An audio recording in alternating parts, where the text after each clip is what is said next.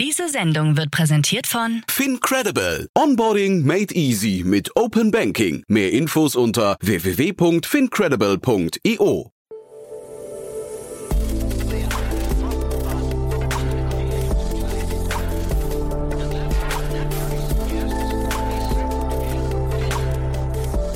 Startup Insider Daily.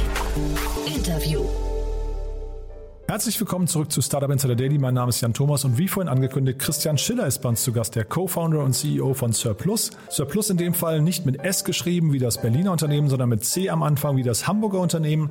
Ein sehr cooles Thema, was wir jetzt besprechen, denn wir reden über das Thema Vermeidung von Plastikabfällen. Dort gab es gerade eine Finanzierungsrunde in Höhe von 3,3 Millionen Euro und es ist wirklich ein tolles Gespräch geworden. Zeitgleich muss ich mich an dieser Stelle entschuldigen, wir hatten Tonprobleme. Wir haben das gar nicht gemerkt. Wir haben das leider erst im Nachgang rausgefunden. Meine Stimme ist leider nicht so deutlich zu hören wie sonst. Ich hoffe, ihr könnt das entschuldigen, denn äh, wie gesagt, es ist ein tolles Gespräch geworden und natürlich sind die Antworten von Christian das, worum es geht. Aber nichtsdestotrotz ist es ein bisschen schade. Tut uns auch sehr leid. Wir versuchen das in Zukunft zu vermeiden. Und gerade bei so einem Gespräch ist es natürlich doppelt schade, denn es geht ja hier wirklich um die Zukunft des Planetens. Wie gesagt, hört euch das mal an. Wir hoffen, wie gesagt, man kann alles Wichtige verstehen und wir nehmen das gleichzeitig zum Anlass, den Christian dann einfach sehr schnell wieder in den Podcast zu holen, denn ihr werdet es gleich merken, das Thema hat mir einfach großen Spaß gemacht und es wird euch wahrscheinlich auch packen. Also von daher, ja, sorry an dieser Stelle. Trotzdem noch der Hinweis auf das nächste Gespräch. Nachher um 16 Uhr bei uns zu Gast Sebastian Scheler, der Co-Founder von Innerspace. Und dort sprechen wir über ein Unternehmen, das VR-Simulationen für die Industrie 4.0 baut. Und zwar mit Fokus auf die Life Science-Industrie. Also ein extrem cooles Thema, hat sehr viel mit digitalen Zwillingen zu tun, hat aber auch sehr viel mit Weiterbildung, mit Schulung von Mitarbeitern in hochsensiblen äh, Räumen zu tun. Also zum Beispiel beim Training in Reinräumen. Sebastian hat das Ganze sehr treffend verglichen mit dem Thema Flugsimulatoren. Ihr kennt das ja, Piloten lernen das Fliegen natürlich auch nicht im Flugzeug, sondern eben in großen Simulationen. Und genau so funktioniert eben auch Innerspace, nur halt eben für den Pharma- und Life Science-Bereich. So, das wie gesagt um 16 Uhr. Jetzt kommen noch kurz die Verbraucherhinweise und dann gehen wir rein ins Gespräch mit Christian Schiller, dem Co-Founder und CEO von Surplus. Werbung. Hi, hier ist Nina aus dem Content-Team von Startup Insider. Vielleicht hast du es ja schon gehört, wir haben endlich neben unserem Hauptkanal Startup Insider nun auch separate Kanäle für unsere verschiedenen Formate eingerichtet. Wenn du zum Beispiel nur unser tägliches Nachrichtenupdate Startup News hören möchtest, kannst du ab jetzt ausschließlich den Startup News Kanal abonnieren. Gleiches gilt für Investments und Exits, Startup Spotlight und alle anderen Formate, die zukünftig kommen werden. Die volle Ladung Startup Insider, also alle Formate, gibt es natürlich weiterhin hier auf dem Hauptkanal. Also, um die einzelnen Kanäle zu abonnieren, besuche jetzt startupinsider.de/slash insider. Wir sehen uns auf deinem Lieblingskanal. Startup Insider Daily. Interview. Ich freue mich sehr, Christian Schiller ist hier, Co-Founder und CEO von Surplus. Hallo Christian. Ja, hi Jan, freue mich auch dabei zu sein. Ja, toll, dass du da bist. Und äh, ja, vielleicht kurz vorweg, man hört es an eurem Raum. Du bist in einem bisschen leeren Raum, weil ihr gerade umgezogen seid, ne? Richtig, wir sind in unserem neuen Büro in schönen Altona in Hamburg, direkt gegenüber von dem schwedischen Möbelhaus. Und äh, deswegen halt das jetzt ein wenig. Wir sind fleißig dabei einzurichten und Mitarbeiter einzustellen. Ja, über die Mitarbeiter einstellen, da kommen wir gleich nochmal drauf. Das ist, glaube ich, einfacher darüber zu sprechen, wenn wir einfach mal kurz umrissen haben, was ihr macht. Äh, Lass uns mal, also ich finde es total interessant, weil vielleicht muss man einen Schritt zurückgehen. Ich habe mich bei deiner Vita gewundert. Ja, ähm, du hast ja vorher BlaBlaCar mit aufgebaut. Wie kommst du jetzt zu der Position, wo du gerade bist? Also viereinhalb Jahre habe ich äh, Marktplätze geatmet, ne? B2C, BlaBlaCar von Hamburg aus als erster Mitarbeiter in Deutschland aufgebaut. Und äh, ja, nach viereinhalb Jahren und BlaBlaCar hatte Series B und C geraced in der Zwischenzeit, ähm, war dann BlaBlaCar so groß geworden, dass viel zentralisiert wurde. Und dann war die Frage, geht, geht man nach Paris oder nicht? Und Paris war keine Option für mich. Hingegen war mein Mitarbeiteroptionsprogramm das Vesting durch und dann war ein guter Moment für mich, den Absprung zu machen. Und das habe ich auch gemacht und bin dann ein Jahr auf Weltreise gegangen und äh, also meinen Rucksack gepackt und dann ein Jahr gereist. Und dann war es im sechsten Monat, als ich von Kolumbien nach Panama gesegelt bin. Und da sind wir durch einen massiven Algen-Plastikmüllteppich gesegelt. Was eigentlich ja ein traumhafter Karibik-Segelturn sein sollte, war dann eher albtraumhaft. Und da habe ich angefangen, ich habe damals in meinem Reiseblog schon geschrieben, ey, wie kann das eigentlich sein, dass wir wirklich Billionen für die Erdölförderung ausgeben und dann Plastik so wertlos äh, in den Weltmeeren landet. Also abstrakt war mir das Problem ja klar, bewusst, aber wenn man es dann mal so an seinem eigenen Leib äh, spürt, weil es auch echt abartig war, wie krass der Abfall gestunken hat. Und wenn man den sieht, naja, egal, das ist nicht egal, aber das hat mich auf jeden Fall nachhaltig bewegt. Und dann äh, setzte meine Beschäftigung mit dem Thema ein. Ich hatte noch sechs Monate Weltreise übrig, bin dann im Juli 2018 nach, nach Hamburg zurück. Und dann hatte ich erstmal keinen Job. Und dann habe ich mit zwei äh, Freund, guten Freunden haben wir eine Art Business Dojo hier in Hamburg gemacht und einfach Geschäftsideen äh, miteinander ja, getestet. Und ähm, der gute, gute Freund von mir, der Christian Siegmund, der mittlerweile Wild Plastic macht hier in Hamburg, ähm, der hat mich dann darauf gebracht, dass Entrepreneur First diese, dieses Unternehmensgründungsprogramm Speed Dating für Gründer organisiert und äh, die zweite Kohorte in Berlin gerade startete. Und da habe ich mich beworben und bin mit der Idee halt rein, ey, wir müssen was mit Plastikabfällen machen. Und Surplus ist dann daraus geboren als Marktplatz für Kunststoffrezyklate, einfach weil mein Hintergrund natürlich Marktplätze war zum einen zwar und mein Mitgründer äh, Softwareentwickler durch und durch war und wir dann gesehen haben, dass dieser Markt einfach die besten Bedingungen hat, um ein Marktplatzmodell zu etablieren. Mhm. Ja, super spannend. Den Christian Siegmund hatten wir auch schon hier im Podcast. Ein ja. sehr, sehr spannendes Modell, was der verfolgt. Auch sehr ambitioniert, muss man sagen.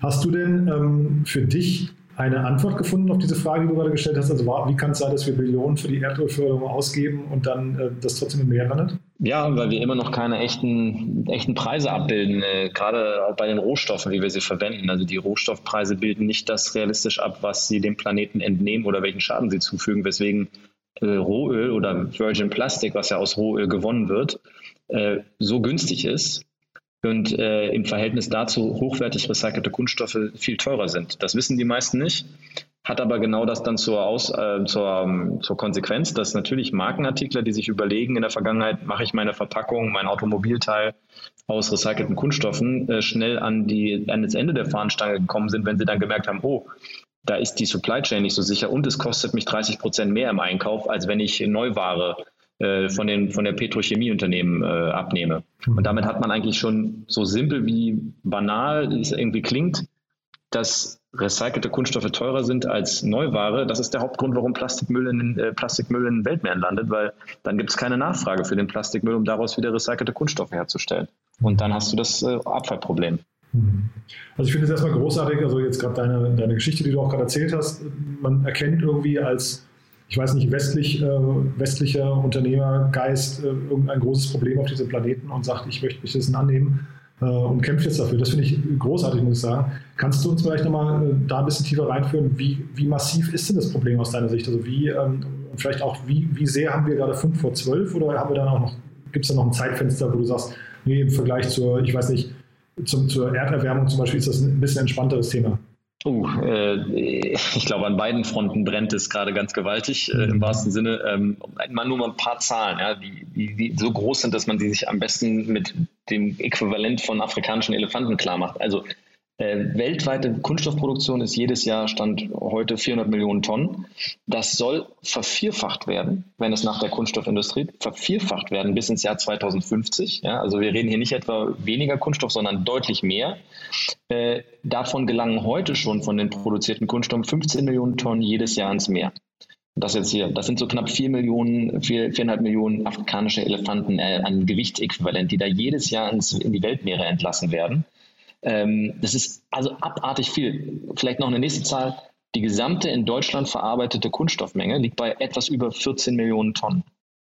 Und das ist über alle Industrien hinweg, also Automobil, Verpackung, Konsumgüter. Also es müsst ihr euch so vorstellen, als wenn du mit alles Kunststoffprodukte, die in Deutschland verarbeitet werden, direkt an die Ostsee oder Nordsee fährst und dann kippst du sie einfach wieder rein und dann reicht es immer noch nicht, um, den, um das gesamte Müllaufkommen, was jedes Jahr die Weltmeere gelangt, ähm, zu erfassen. Also das Problem ist dramatisch, dieses Leck ist nicht geschlossen und eben die Kunststoffindustrie ist auf dem festen Kurs, die weltweite Produktion von Kunststoffen noch zu vervierfachen bis ins Jahr 2050. Und damit wird auch das Abfallproblem sich vervierfachen.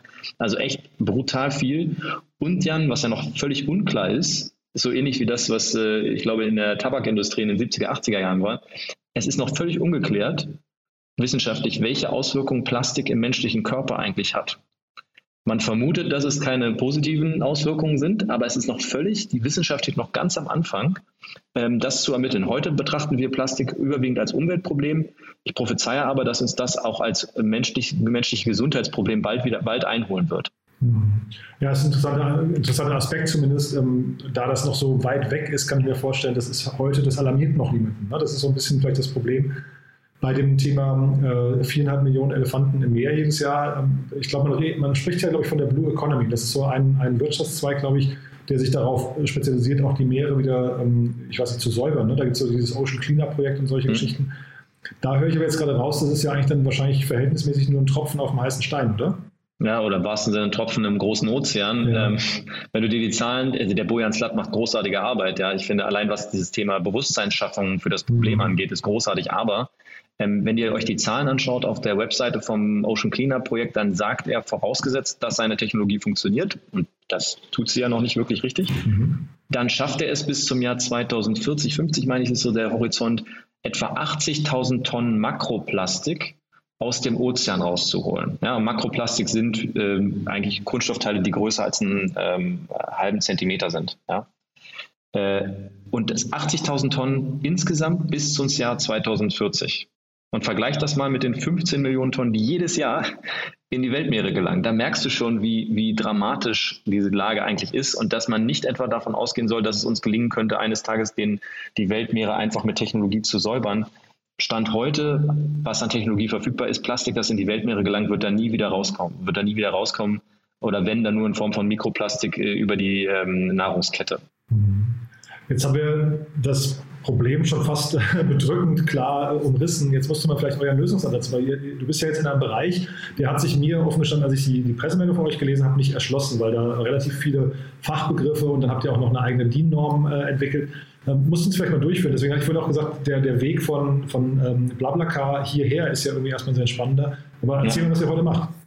Ja, ich, der, der Grund, warum ich da heute drin bin, weil ich halt an den Lösungen, also wirklich an den strukturellen Ursachen rangehen wollte der Plastikkrise. Und äh, eben, es reicht eben nicht, äh, ich sag mal nur in Anführungsstrichen, aufzuräumen und Beach Cleanups zu organisieren, sondern wir müssen die Stru fundamentale Struktur des Kunststoffmarktes eigentlich angehen oder die Probleme. Und, und eines der Kernprobleme, wie schon beschrieben, ist, dass heute in dem in total intransparenten, fragmentierten Rezyklatemärkten, so heißt das, Rezyklat, recycelter Kunststoff, dass die Preise hoch sind, allein schon den Abfall zu beschaffen, in verlässlicher Menge an den richtigen Ort zu holen, zum richtigen Recycler, der dann als Lieferant für die großen Marken Henkel, Bayersdorf und Co.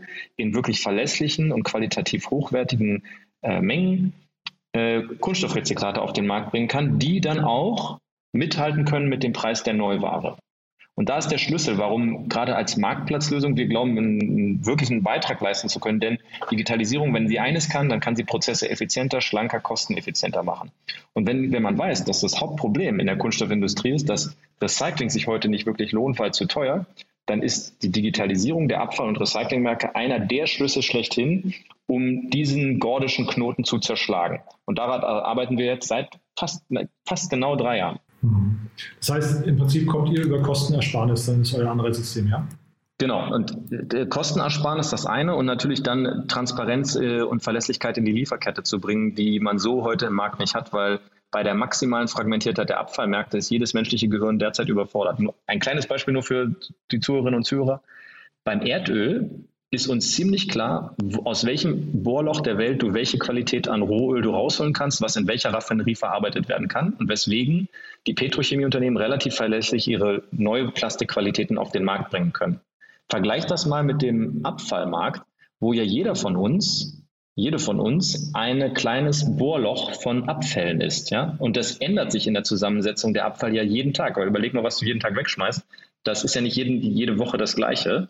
Und das macht es einfach so schwierig, diesen, diesen Rohstoffabfall so wirklich zu Indus, im industriellen Maßstab zu skalieren. Also ja, hört sich etwas technisch an, aber wir arbeiten wirklich an der fundamentalen Lösung, weil wenn das nicht gelingt, wenn du nicht Transparenz und Verlässlichkeit in die Abfallmärkte bekommst, dann wirst du auch nie die Märkte, die Rezyklatmärkte skalieren können. Mhm. Du hast jetzt gerade schon von, äh, von Fragmentierung im Markt gesprochen. Wie ist es denn hier? Ich kann mir doch vorstellen, das ist ein riesengroßer und auch vor allem sehr intransparenter Markt. Also jetzt äh, riesengroß im Sinne von nicht, nicht dessen Volumen, sondern äh, Anbieter- und Nachfrageseitig, oder? Äh, ja, also ich mal ein paar Zahlen. Äh, also der, der Markt der Waste Owner, also der derjenigen, die Abfall besitzen oder damit äh, handeln, ähm, ist total unüberschaubar. Allein in der Europäischen Union wird gerechnet mit etwa 5.000 bis 6.000 Unternehmen, die sich damit beschäftigen. Ähm, dann hast du einen Bottleneck auf Seiten der Recycler, also der nächsten Wertschöpfungsstufe, also derjenigen Unternehmen, die den Abfall nehmen und dann ähm, schreddern, waschen, einschmelzen und zum neuen recycelten Kunststoff machen. Da gibt es in der Europäischen Union knapp 1200, Tendenz aber stark steigend, weil jetzt halt ein wachsender Markt. Und auf der Abnehmerseite, also die, also Käuferseite, wenn du so willst, Kunststoffverarbeiter in der Europäischen Union alleine 50.000 Unternehmen. Mhm. Ja, die kennt man nicht. Das sind aber World Champions teilweise. Ich, ich greife mal ein Unternehmen raus. Der Verpacker für so Marken wie, ähm, wir haben jetzt mal mehrere, ich will keine Werbung machen, Bayersdorf, Procter Gamble etc., sitzt am Bodensee. Österreichisches Unternehmen, familiengeführt, 8 Milliarden Umsatz im Jahr. Äh, die, die verdienen ihr Geld mit Kunststoffverpackung. Ja, 20.000 Mitarbeiter. Hat man noch nie gehört, den, den Namen, aber ein Riesenunternehmen. Ja, und, und davon gibt es einige in der Kunststoffverarbeitung. Das sind 50.000 in der Zahl allein in der Europäischen Union, die ein Interesse daran haben, Kunststoffe einzukaufen und insbesondere Kunststoffrezyklate, weil egal, wen du jetzt in der Kunststoffwirtschaft ansprichst, alle reden über Nachhaltigkeit und Recycling und Recyclingfähigkeit, weil sie wissen, es ist schon fünf nach zwölf bei dem Thema, ähm, dass die Kunststoffwirtschaft eigentlich jetzt mitbekommt, dass so es auch wirklich nicht mehr weitergehen kann wie bisher. Jetzt haben wir ja seit die Grünen, glaube ich, irgendwie äh, Anfang, Anfang des, des also 20. Jahrhunderts, 21. Jahrhunderts waren die, glaube ich, irgendwann an der Regierung und haben das Dosenpfand eingeführt. Ähm, ist das nicht ein Thema, was generell für Plastik äh, eigentlich gelten müsste, dass Plastik generell teurer wird und man irgendwie schon mal gezwungen wird, das in, in einen, also zumindest aus, aus ähm, ökonomischen Gründen motiviert wird, zumindest in einen, einen zweiten Kreislauf zu überführen? Absolut. Also das ist auch eine der Lösungsideen. Äh, da gibt es natürlich extrem viele Interessen, Jan, in dem Bereich. Denn wenn du mehr Kunststoffe mit Pfand belegst, dann entziehst du sie ja dem gelben Sacksystem und damit entziehst du auch den, diesem grünen Punktsystem eigentlich seine Existenzberechtigung. Ja? Aber das kann jetzt das Thema sein, oder? Also ich meine, wir, genau, wir kommen jetzt in so eine Phase der Vernunft eher, wo wir jetzt mal vielleicht die Lobbyisten mal kurz außen vor lassen müssen, oder? Äh, absolut, bin ich bei dir. Äh, die Realität sieht halt so aus, ne? das ist wirklich, wirklich an allen Enden und Ecken gezogen, aber grundsätzlich bin ich da total bei dir. Also, weil an dem Beispiel, was du nennst, Jan, kann man total gut nachvollziehen, wie gut Kunststoff eigentlich recycelt werden kann. Denn das Pfandsystem gilt ja in Deutschland und anderen Ländern auch für diese sogenannten PET-Flaschen. Ja, äh, das sind so diese Pfandflaschen, die man zurückbringt, die dann meistens transparent sind mit Lebensmittelzulassung und damit, damit in einem ganz sauberen Kreis geführt werden können und hochbegehrtes Material sind, weil sie Stand heute der Technik acht bis zehnmal dann auch recycelt werden können mhm. und wieder zurück in ihre ursprüngliche Anwendung gehen können. Ja? Und das ist ein Schicksal, was auch anderen Kunststoffen beschieden sein könnte, wenn wir nur viel besser auch diesen Abfall organisiert hätten. Ja? Wenn du aber erstmal alles zusammenwirfst in einen gelben Sack und alles unterschiedlich verschmutzt und mit allen unterschiedlichen Kunststoffzusammensetzungen, dann wird es unglaublich schwierig, Kunststoffe zu recyceln. Aber äh, genau das ist eine der zentralen Lösungen. Wenn wir den Markt transparenter, sauberer organisiert bekommen in den Abfallströmen, dann wird das auch mit dem Kunststoffrecycling deutlich besser werden. Mhm. Aber man könnte ja auch noch, also ich meine, zum einen komme ich da nie mit klar, das ist natürlich jetzt nur der, der Konsumentenblick da drauf, aber ich komme nie, nie klar damit, dass, äh, ich weiß nicht, PET-Flaschen zurückgegeben werden können und dann Saftflaschen aber nicht. Ne? Dass die da irgendwie, also da hast du schon irgendwie so eine Trennung, mhm. die äh, beim Pfandsystem da irgendwie eine, so eine natürliche Auslese hat, finde ich. Aber zeitgleich, wenn ich die richtig folge, könnte man ja hingehen und auch, ähm, ich weiß nicht, klarere Standards schaffen in der, in der, äh, weiß ich, in, der, in dem ursprünglichen Plastiksegment, oder? Dass man also gar nicht 10.000 verschiedene Sorten hat, sondern äh, und dann großartig sortieren muss, sondern viel weniger Kategorien eigentlich hätte, oder? Klar, aber da, da, haben wir natürlich dann so ein bisschen, was steht im Spannungsfeld, äh, Spannungsfeld Marktwirtschaft versus Planwirtschaft, weil mhm. natürlich sagen vorne die Kunststofferzeuger und die Kunststoffverarbeiter, die wollen sich ja alle differenzieren, Stichwort USP. Und wenn du dann vorne sagst, ja, ihr dürft jetzt aber nur noch drei Kunststoffsorten verwenden und irgendwie vier Formen von Kunststoffflaschen bauen, dann schreit halt äh, der Marktwirtschaftler in denen auf und sagen, das halt, das geht so nicht. Ja? Also ganz klarer Zielkonflikt, weil ja. natürlich jeder in der Wertschöpfungsstufe will sich versuchen zu differenzieren, seinen Kunststoff noch irgendwie schöner, besser weiterzumachen. Und damit hast du diese unglaubliche Komplexität drin, was eben natürlich das, das die Kreislaufführung der Kunststoffe enorm erschwert. Ja, also bin ich auch total bei dir und das ist natürlich auch fast, also wir wollen ja hier kein Streitgespräch führen, ne? aber ich, ja. äh, ich finde es irgendwie ähm, bizarr, dass man jemand wie euch dazwischen schalten muss, wenn ja eigentlich die, der Auftrag an den, an den Nutzer von Plastik oder den, den Procter Gamble oder Bayersdorf oder so eigentlich lauten müsste, hey, da sind viereinhalb Millionen äh, Elefanten, die jedes Jahr ins Meer fallen aus Plastik, die werden tendenziell mehr. Äh, sorg bitte dafür, dass das gelöst wird, oder? Absolut. Das versuchen die auch zu lösen. Also es ist ja nicht so, dass die äh, wirklich nur in ihrem Kämmerlein sind, aber ähm, man merkt dann doch die Realität äh, dessen, was man, mh, hm, was man, was, also was man sagt und was man dann die Realität umsetzt bei den Brands, ist halt dann doch nochmal ganz zwei unterschiedliche Paar Schuhe, weil dann geht es dann natürlich doch um Geschäftsgeheimnisse und Rezepturen von Verpackungen, die man nicht offenlegen will. Also das ist super schwierig, dass sich da die Elefanten bewegen, mhm. äh, die Brands in dem ja, Sinne. Ja, und, ähm, und deswegen denke ich tatsächlich auch, dass wir haben da so ein Marktdefizit, dass äh, bei aller, ne, ich bin großer Freund der Marktwirtschaft, aber ich glaube, dass das, krieg, das kriegt der Markt von alleine nicht hin. Mhm. Ja. Und wahrscheinlich ist auch die Information, äh, also ich meine, diese Beispiele, die du genannt hast und die, die Mengen, ich glaube, das ist beim, beim äh, weiß nicht, normalen Konsumenten vielleicht auch gar nicht ausreichend. Vor allem, sag mal, wir sind hier noch einigermaßen aufgeklärt oder du hast wahrscheinlich, äh, ich weiß nicht, äh, irgendwelche Gegenden auf der Welt, wo die Probleme das Problembewusstsein erstmal ein ganz anderes ist noch ähm, und, und vielleicht andere Themen im Mittelpunkt stellen. Also da muss man, glaube ich, da muss man, glaube ich, auf einer anderen Ebene nochmal ansetzen. Ne? Total, Jan. Und ich bin auch äh, ganz, ganz entschieden, dem trete ich auch immer öffentlich entgegen, wenn, wenn dann behauptet wird, das Problem sind in Wirklichkeit die Konsumenten, die schlecht trennen und äh, den Pl Plastikmüll äh, sorglos in der Umwelt entsorgen. Dann, dann denke ich mir so, ja, aber also es ist der Aufgabe erstmal der, der, derjenigen, die vom Vertrieb ihrer Produkte profitieren, dafür zu sorgen, dass sie maximal einfach und maximal gut wieder im Kreis geführt werden können. Und dann sozusagen dem Konsumenten im globalen Süden zu sagen, ja, das Problem ist ja eigentlich äh, der, der Konsument in Südostasien, der seine Kunststoffverpackungen sorglos in der Umwelt entsorgt. Dann sage ich so, ja, äh, die haben erstmal gar keine Abfallsammelinfrastruktur. Mhm. Ja, und selbst wenn sie sie hätten, die Pro Produkte sind so komplex gebaut, ich meine, das wird dir und mir doch auch nicht gelingen, kannst du eine Bioplastikverpackung von einer kompostierbaren, von einer fossilen Kunststoffverpackung unterscheiden? Ich meine, wir sind alles keine Chemiker, oder die meisten von uns. Äh, und in mein, das, da ist mein Dafürhalten, das muss Technologie lösen und da muss die Industrie daran beteiligt sein, weil sie profitiert ja auch vom Vertrieb ihrer Produkte. Also sollte sie auch in die Pflicht genommen werden, das Problem äh, im Kern mitzufinanzieren, wenn sie schon nicht selber lösen können. Hm. Ja, ich hätte bis jetzt gar nicht gewusst, dass ich das trennen können muss. Ne? Also das war mir gar nicht an der Stelle bewusst. Äh, vielleicht nochmal, um die Brücke zu schlagen zu unseren Hörerinnen und Hörern, weil ich meine, da geht ja jetzt jedem erstmal, wenn man das hört, so ein bisschen das Messer in der Tasche auf. Siehst du ja auch, das, da, da werde ich jetzt plötzlich sogar emotional. ähm, Gibt es denn, gibt's denn aus deiner Sicht eine Möglichkeit, wo wir vielleicht im Hörerkreis hier gemeinsam dafür sorgen können, dass zumindest ein Elefant weniger ins Meer wandert? Absolut. Also, denn der Schuss ist schon gehört worden von den Brands. Wenn, wenn er oder sie jetzt der Zuhörerinnen und Zuhörer in den, in den Supermarkt geht oder das nächste Mal in den Drogeriemarkt, schaut mal genau auf die Kunststoffverpackung drauf. Und es weisen jetzt mehr und mehr Brands ihren Recyclinganteil aus. Also nicht nur, dass die Verpackung recyclingfähig ist, denn was fähig ist, ist noch lange nicht recycelt. Ja? Ähm, es weisen jetzt mehr und mehr aus, dass diese Flasche besteht zu x Prozent aus recycelten Kunststoffen. Ja, äh, die sind manchmal ähm, in der Tönung und in der Färbung nicht ganz so, wie es vielleicht der Konsument, die Konsumentin kennt. Ja, äh, hat nämlich das Problem, Recycling-Technologie ist in den 90er Jahren stecken geblieben, deswegen sind manche recycelte Kunststoffe sind nicht so schön wie die neuen Ware. Äh, so ein bisschen Thema Altpapier, ja. Ähm, was ja ganz klassisch in der Konsumentenforschung dazu führt, dass wenn man unbewusst im Supermarkt zu einer Verpackung greift von einem Produkt, was fast gleich ist in, seiner, in seinen Eigenschaften, dann greift der Konsument halt doch zu der weißen oder der transparenten Flasche, weil wir halt mit weiß und transparent Sauberkeit verbinden, unbewusst. Ja? Obwohl eine Verpackung mit recycelten Kunststoffen mitnichten schlechtere Eigenschaften ausweist. Also mhm. der Hinweis an die Hörerinnen und Hörer, geht bewusst einkaufen, schaut euch die Produkte an. Preislich werdet ihr das kaum merken, denn seien wir ehrlich, die Verpackung macht am Produktpreis den geringsten Anteil aus. Aber schaut dort doch mal hin und, und belohnt diese Brands, die sich jetzt wirklich dafür einsetzen, dass recycelter Kunststoff in ihren Verpackungen eingesetzt wird.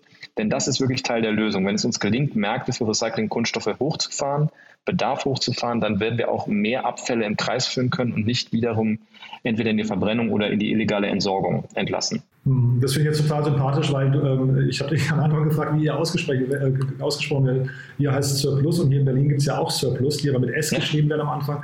Und ich hatte gerade gedacht, der Raphael Fellmer ist hier im Podcast, weil der sagt immer das Gleiche, was du gerade über Plastik gesagt hast und Verpackung sagt er quasi über Möhren und Gurken und was weiß ich was aber gesagt ne? Also wenn die, nicht, wenn die nicht ganz so hübsch sind, trotzdem zugreifen, die schmecken genauso gut. Ja? Also ja. seid ihr ein bisschen so wie Brüder im Geiste, finde ich. Ja, ähm, absolut. Wir, haben, wir hatten sogar teilweise in Berlin, wir waren auf dem Euref Campus in Schöneberg, als wir beide noch in der ganz frühen Phase waren, da waren wir fast Nachbarn zueinander. Aber äh, tatsächlich kam, äh, war die Namensfindung unabhängig voneinander. Mhm. Das hatte Vol Volkan, mein Mitgründer, der gebürtig aus der Türkei ist, äh, der kam ursprünglich auf die Idee, weil aus der Idee Circular Plastics hört sich ja phonetisch an wie Surplus. Mhm. Und das machen wir ja im Global Marketplace for Circular Plastics. Da kam der Gedanke für äh, Surplus eigentlich her. Mhm. Jetzt reden wir heute am Tag, wo Olaf Scholz Kanzler geworden ist. Ähm, hast du denn mal einen Blick in den Koalitionsvertrag geworfen? ist, da finden, finden sich da zumindest so ein paar Ambitionen oder Problem, weiß nicht, Problemerkenntnisse wieder? Absolut. Äh, ich muss aber sagen, die Kreislaufwirtschaft, wie sie in Deutschland ja die Circular Economy genannt wird, ähm, hat einen relativ prominenten Teil eingenommen des äh, Koalitionsvertrags und ich bin echt positiv überrascht, muss ich wirklich sagen, ähm, dass da durch, äh, ich denke vor allen Dingen durch Grüne und FDP das Thema so Nachhaltigkeit plus Marktwirtschaft zu verbinden. Ich, ich setze da Hoffnung rein in diese neue Bundesregierung, dass sie das Thema wirklich als ein Zukunftsthema begreift, äh, sogar im Wirtschaftsministerium ansiedelt. Das hoffe ich, weil wirklich, Jan, am Ende ist es ja ein Ressourcenthema. Und wir sind ein ressourcenarmer Kontinent, ein ressourcenarmes Land. Wir haben aber tonnenweise Kunststoffabfälle bei uns.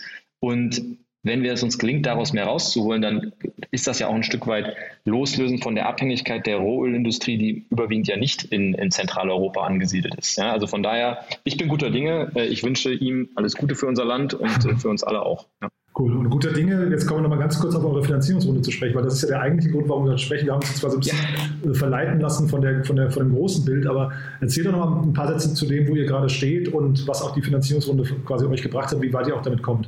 Ja, ja wir haben jetzt äh, Anfang November unsere Seed-Finanzierungsrunde abgeschlossen. Ähm, das war ein hartes Stück Arbeit. Wir hätten sie eigentlich schon im März 2020 abgeschlossen, aber da wird man sich erinnern, da ist was anderes noch passiert mit der Welt und da ist unsere erste Runde tatsächlich geplatzt, leider vier Tage vom Notartermin. Insofern äh, ja, bin ich ganz froh und stolz, dass wir es geschafft haben.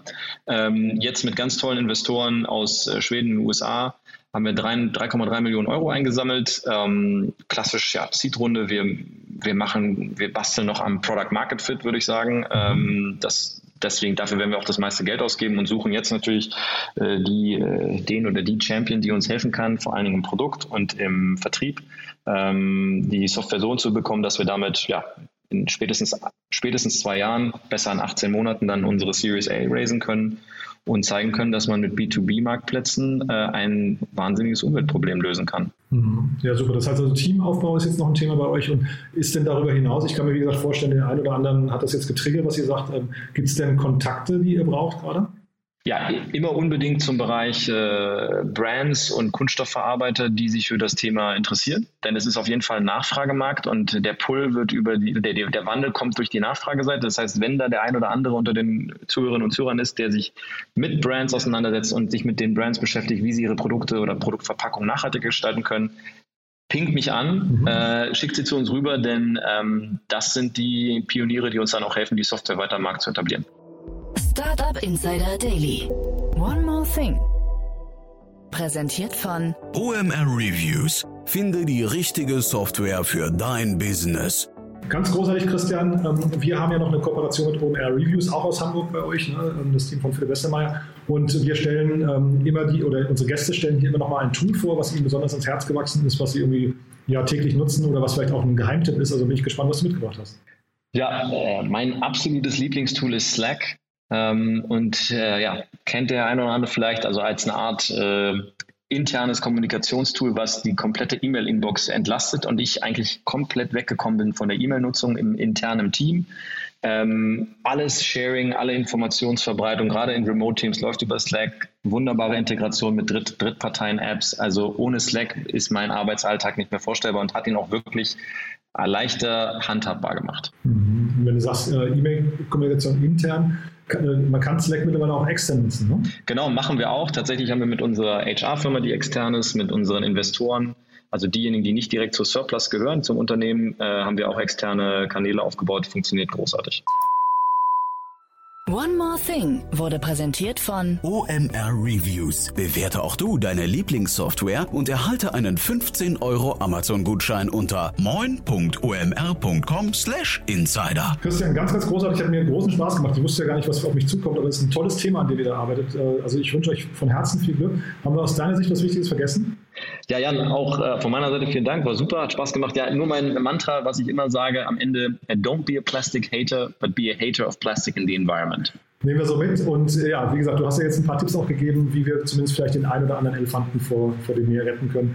Ist auch ein Thema, glaube ich, wo jeder Hörer und jede Hörerin äh, sich, sich aufgerufen fühlen sollten, das nochmal weiterzutragen. Ne? Also gerne auf den Podcast das verweisen oder sich bei euch melden mit entsprechend entweder Mitarbeiter, haben wir gerade gesagt, oder auch mit Kontakten.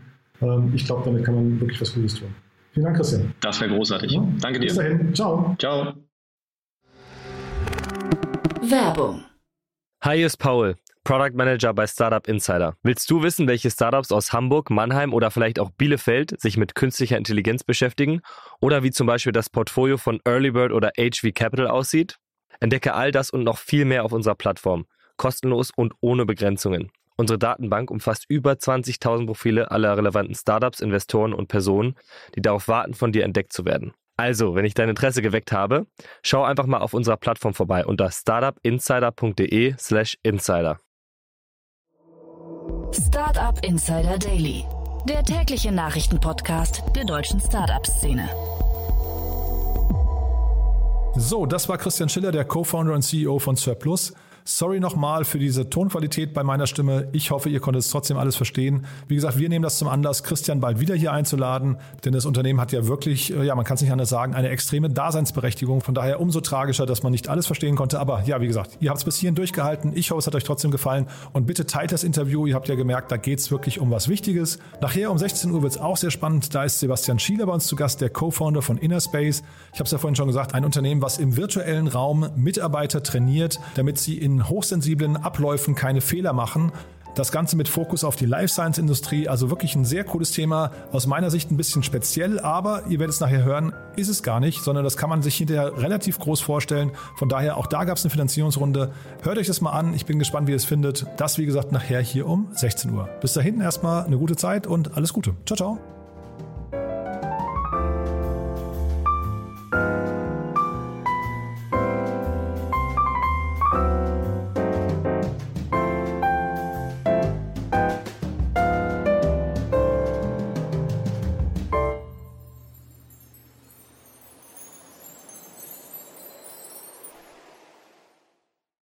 Sendung wurde präsentiert von Fincredible. Onboarding made easy mit Open Banking. Mehr Infos unter www.fincredible.io.